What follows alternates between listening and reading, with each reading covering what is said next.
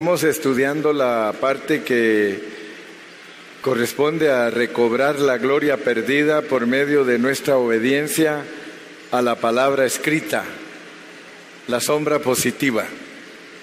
Sabemos que la palabra es la palabra escrita, pero ella tiene una sombra, una sombra que es positiva. Y esa sombra nos enseña a nosotros a vivir para recobrar la gloria perdida. ¿Verdad? Perdimos, por cuanto todos pecaron, están destituidos de la gloria de Dios, pero Dios nos tiene aquí en la tierra para recobrar esa gloria perdida.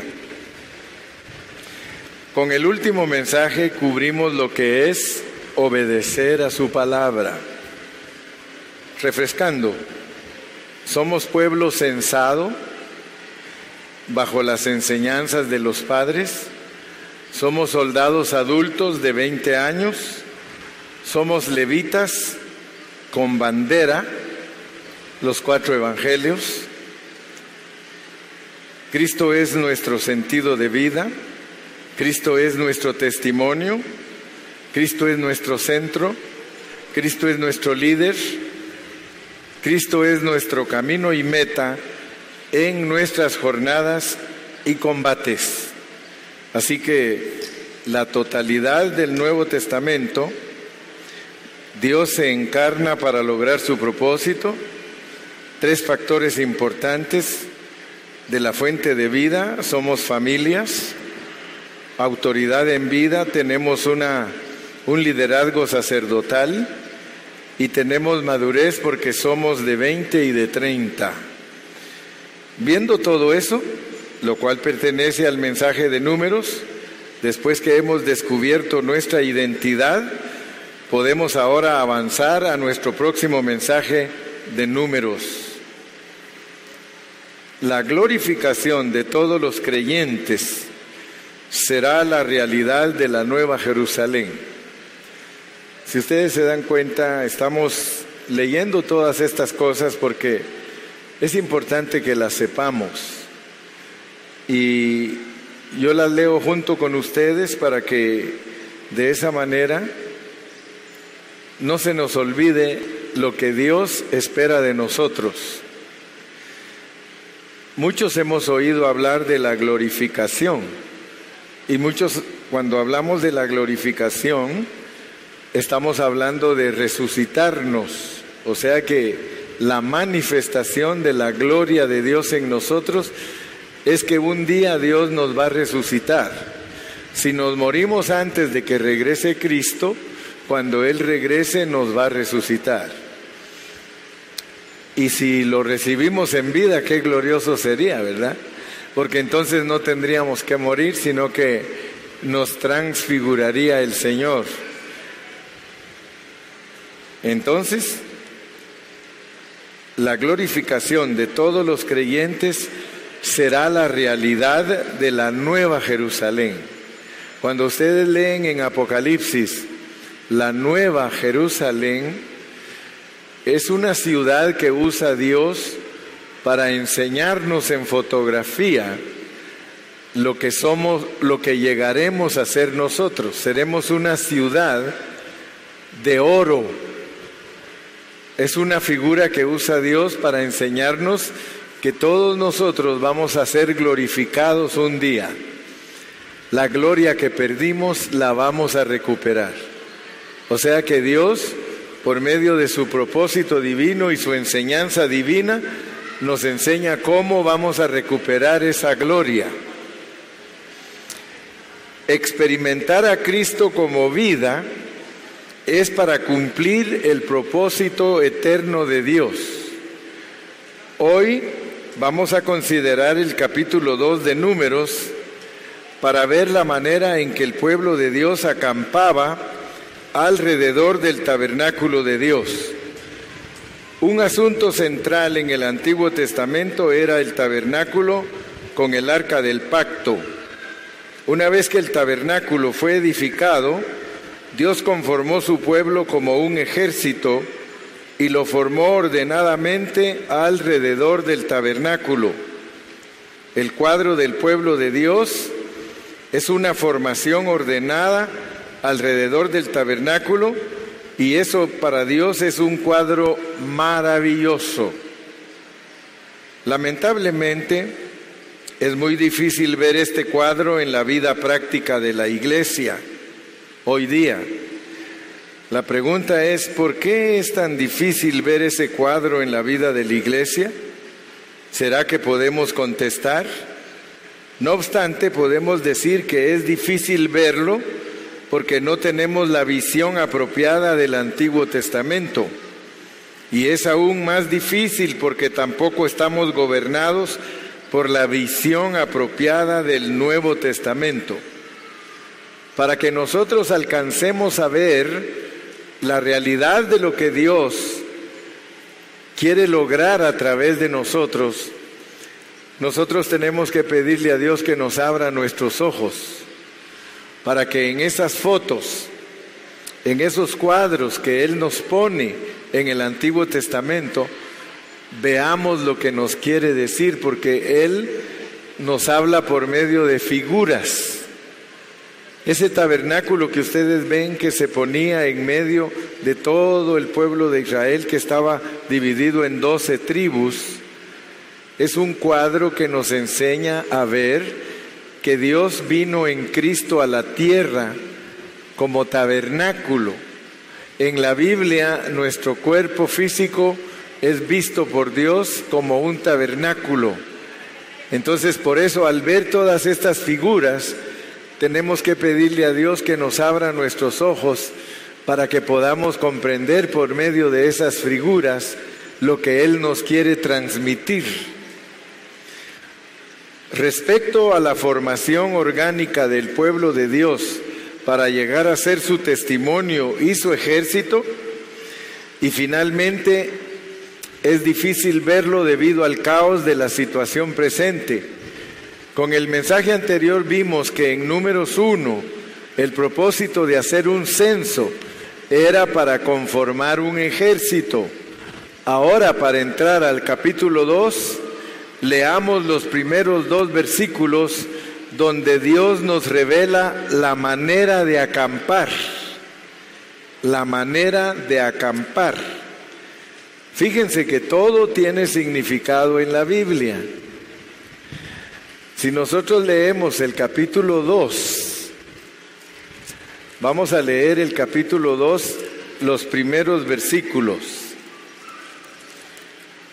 En el capítulo 2 de Números dice, habló Jehová a Moisés y a Aarón diciendo, los hijos de Israel acamparán cada uno junto a su bandera, bajo las enseñanzas de las casas de sus padres, alrededor del tabernáculo de reunión acamparán. Entonces, cuando ya nos dice que van a acampar alrededor del tabernáculo, yo quiero que ustedes vean que en el versículo 3 dice el orden en que hay que acampar. Estos acamparán al oriente, al este, la bandera del campamento de Judá por sus ejércitos y el jefe de los hijos de Judá, Naasón, hijo de Aminadab, su cuerpo de ejército con sus contados 74.600. Yo quiero que ustedes vean que cuando Dios nos pone a acampar, que tiene que ser entendido por nosotros lo que es acampar. Acampar es reunirnos. Y nosotros nos reunimos alrededor del tabernáculo. Y el orden que Dios nos pone es muy significativo. Ustedes saben que Judá quiere decir alabanza. Pues cuando Dios nos pone a nosotros a acampar como iglesia, dice que Judá primero, que suba Judá primero. Por eso es que todos nosotros los evangélicos, lo primero que hacemos es cantar, porque cantar es Judá, Judá es alabanza. Y es muy importante que nosotros aprendamos a alabar al Señor. No tomen ustedes la alabanza como una rutina. El problema de los cristianos es que toman la alabanza como una rutina. Y a veces ya eh, solo los hermanos que están al frente cantan y nosotros allá todos sentaditos, platicando, perdiendo el tiempo.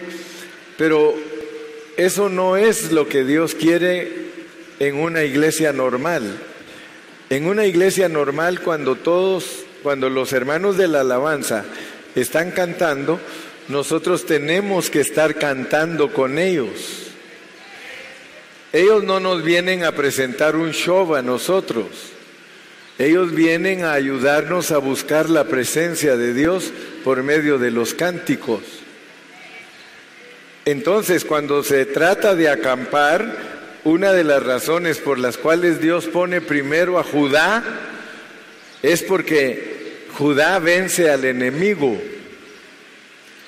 Dice Judá primero y la batalla se ganará con alabanza al Padre, dando gracias, Judá primero y la batalla se ganará. Quiero darles ese consejo. Cuando ustedes van a la reunión y nos ponen a alabar a Dios, cantemos con ellos, alabemos a Dios con ellos, no nos quedemos callados, porque la alabanza es como el rocío que cae sobre la tierra para que el maná no se ensucie. El maná es la predicación. Si la alabanza es efectiva, porque todos la entendemos, la predicación es fácil. Pero si ustedes se dan cuenta, nosotros a veces no le prestamos la atención a la alabanza de lo que merece. Alabar y adorar a Dios es muy importante, porque ahí ustedes hablan, Luego les va a hablar el, que predica. Y es bueno que después de que el que predica usted también hable. Es bueno hablar todos. Dios quiere que todos aprendamos a hablar la palabra. Amén. Es importante ver que después que Dios terminó la obra del tabernáculo, Él levantó a su pueblo como un ejército. Sin duda, esta secuencia es muy significativa. Era necesario que el pueblo de Israel se formara como un ejército alrededor de un centro. Debería de haber una centralidad, un propósito. Este centro es la habitación de Dios, es decir, el tabernáculo, lo cual es la iglesia en tipología, como el cuerpo corporativo agrandado. La secuencia es muy, muy maravillosa. Durante el éxodo, Dios sacó a su pueblo de Egipto, les mostró la revelación del tabernáculo con sus muebles y les dio instrucciones para edificarlo, según la visión que les había dado al final y cuando lo terminaron fue lleno de la gloria de Dios y Dios les habló desde allí de un vivir santo. Si ustedes se dan cuenta, todo está incluido en la figura porque Dios daba instrucciones desde el tabernáculo para que el pueblo viviera santamente.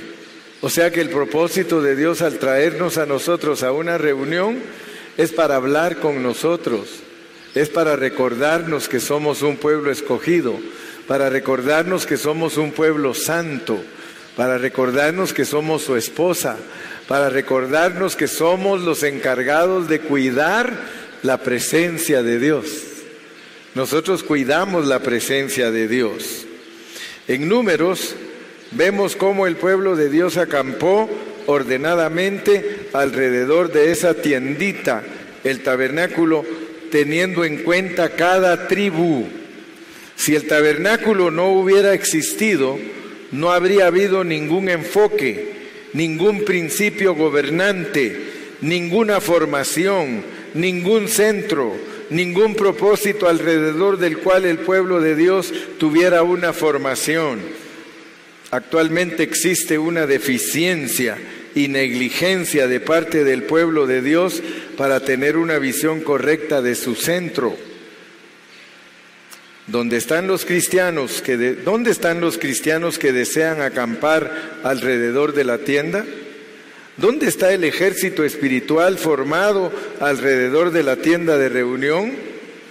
¿Existe la realidad desesperada de eso? ¿Estamos desesperados porque Dios nos vea como el ejército que se reúne para acampar y recibir la instrucción divina? ¿Estamos dispuestos? Bueno, estamos en números frente a la realidad de esto que no se ve en la práctica de hoy día. Esto es hallar luz en la luz, una restauración de esa gran verdad se necesita restaurar la realidad de una vida práctica cristiana corporativa. Según este cuadro, esto es la visión que está en el corazón de Dios. Si Dios abre nuestros ojos para, para ver esto, entonces haremos la realidad de las 14 epístolas escritas por Pablo. Hermanos, hermanas, cuando alabemos a Dios, pidámosle que nos dé libertad cuando estamos alabando a Dios se puede danzar, se puede correr, se puede gritar.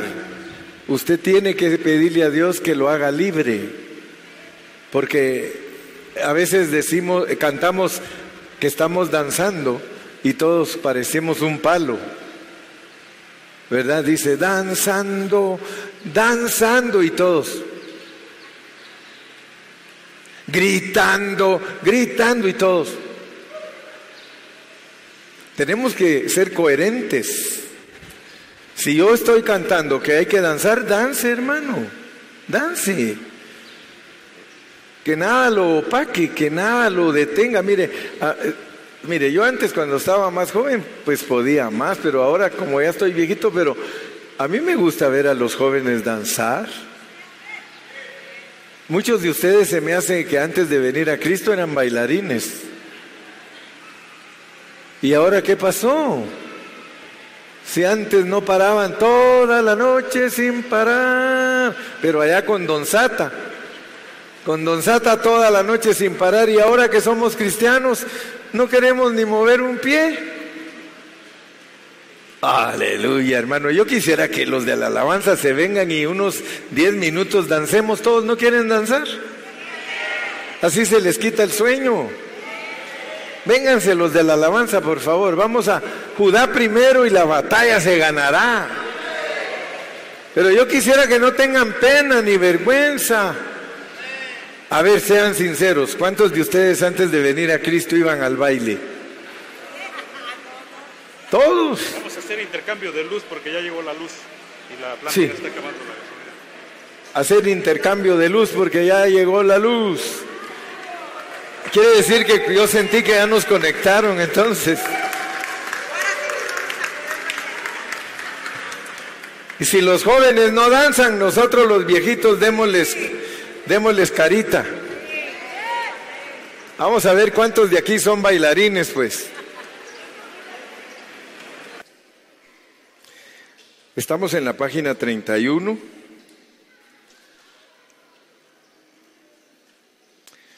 Eh, esta parte de, me toca el, el, el punto número uno con sus dos estrellitas, dice, la formación del pueblo de Israel mencionada en números y su significado, también lo relacionaremos como nuestra situación presente, haciendo un paralelo con la parábola de Mateo 13 del 24 al 30.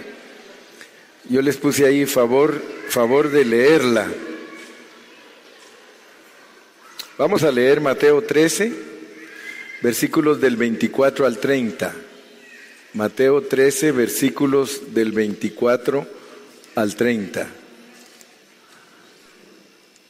Mateo 13, del 24 al 30.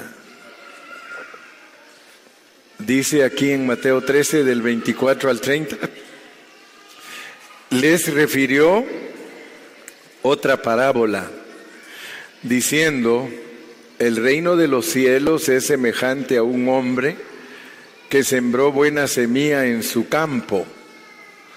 Pero mientras dormían los hombres, vino su enemigo y sembró cizaña entre el trigo y se fue. Y cuando salió la hierba y dio fruto, entonces apareció también la cizaña. Vinieron entonces los siervos del padre de familia y le dijeron, Señor, ¿no sembraste buena semilla en tu campo? ¿De dónde pues tienes cizaña? Él les dijo, un enemigo ha hecho esto. Y los siervos le dijeron, ¿quieres pues que vayamos y la arranquemos?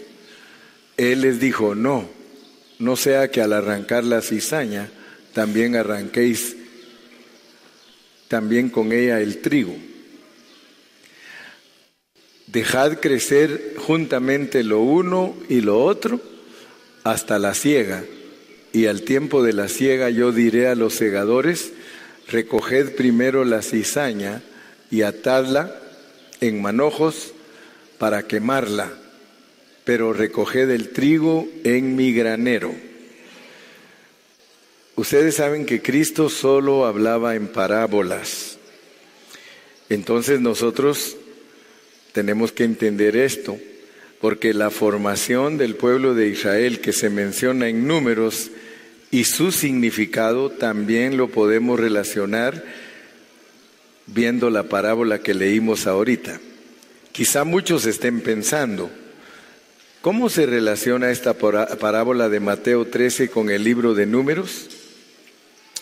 Colocar algo en formación consiste en arreglarlo de una manera hermosa, con una buena secuencia, con el fin de exhibirlo.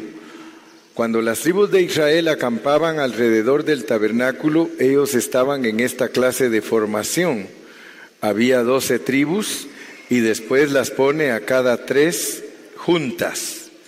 Y además un grupo extraordinario a Moisés, Aarón y a los hijos de Aarón los sacerdotes. Lo que quiero cubrir con este mensaje es la manera en que todas las unidades acamparon en una buena secuencia a fin de tener dicha formación. El pueblo de Israel es una tipología del pueblo redimido de Dios y según nuestra observación, por la apariencia de la situación actual de la iglesia, es muy difícil creer que pueda existir esa manera de acampar en una forma ordenada. Aparentemente lo que vemos es un desorden. La situación es bastante confusa en el pueblo de Dios, pero, pero si existen verdaderos creyentes que han sido escogidos por Dios, aunque en medio de ellos hay cizaña, muchos falsos creyentes en este mundo, como lo describe Mateo 13, obviamente en el, en el ejército de Dios no hay lugar para la cizaña. Ellos no están incluidos, ellos están fuera, solo cuentan los creyentes genuinos de Cristo a través de las generaciones. Y finalmente, todos estos creyentes genuinos, después de haber sido no solo salvos, sino también santificados, renovados y transformados, y conformados a la imagen de Cristo, ellos finalmente serán glorificados. En esta glorificación se verá la realidad de la nueva Jerusalén, como la consumación de la obra del Señor en su economía nuevo testamentaria. En ese momento, en la nueva Jerusalén, veremos al pueblo redimido de Dios acampando en una formación real. Pues bien, si logramos visualizar la escena del pueblo de Israel acampando alrededor del tabernáculo, ese cuadro llegará a ser tan tangible para nosotros. Alrededor del tabernáculo se formaba el pueblo de Dios y en adición a eso se ve a Moisés y a los sacerdotes. Tenemos entonces en resumen lo siguiente para explicarlo. Tenemos un cuadro, una situación actual, Nueva Jerusalén, vencedores. Deseo de Dios, realidad actual, meta de Dios. Intención original, corrupción, restauración a lo original. Creación, corrupción y restauración. Tenemos entonces corrupción, Mateo 13 y las siete iglesias de Apocalipsis. Recuérdense que cuando nos habla Cristo en la parábola de, la, del trigo y la cizaña, es el campo. En el campo es que está el trigo y la cizaña. El campo es el mundo. O sea que nosotros estamos entre cizaña y trigo con el mundo, no aquí en la iglesia. Aquí en la iglesia aún el hermano más carnal es trigo. ¿Ok? porque muchos cristianos no saben enseñar las parábolas y ellos creen que en la iglesia hay cizaña. En la iglesia no puede haber cizaña. En la iglesia cualquiera que sea cizaña lo saca el Espíritu Santo. Aquí con nosotros solo hay trigo. En el mundo sí. Por eso la, la parábola está enfocada en el campo en el campo nos puso Dios como cizaña y trigo, en el mundo. En cuanto salimos de la iglesia y nos juntamos con todo el mundo, allí en el mundo hay cizaña. Y el trigo son todos los cristianos. Pero aquí adentro de la iglesia, desde el momento que alguien acepta a Cristo, deja de ser cizaña y se vuelve trigo. Amén. Aquí no estoy hablando de la cizaña del campo, el mundo. Las cizañas son todos los falsos creyentes del mundo donde se sembró la semilla. Lo que prevalece en el mundo es una mezcla y no son parte de la restauración. Así que hoy es cuando esta situación debe de ser resuelta y ustedes y yo somos parte de esa solución porque nosotros ya aprendimos a vivir la vida de la iglesia desde nuestro espíritu. Somos parte de la solución. Todos los judas están perdidos, pero los que son del Señor, ni uno solo se perderá. Cuando la cizaña, los falsos creyentes sean removidos de este mundo, entonces los verdaderos creyentes se manifestarán. La situación en general de la cristiandad hoy día está descrita parcialmente por la parábola de Mateo 13. Muchos tienen la idea al ver la situación actual de la iglesia que el plan de Dios no funcionó, pero déjeme decirle que hay un remanente en este mundo que sí vive la realidad de ese ejército y son todos los creyentes que tienen claro el concepto de la vida corporativa de la iglesia y por todos los medios procuramos la unidad del espíritu y del alma en las iglesias locales y la iglesia universal del Señor. Debido a que somos doce tribus, eso muestra la variedad de hermanos que componen el cuerpo de Cristo, pero cada uno con la responsabilidad de la realidad de Dios. Recuerde que Dios en toda la historia ha tenido un remanente de vencedores. Amén. Así es, mis amados, que vamos a descansar un ratito.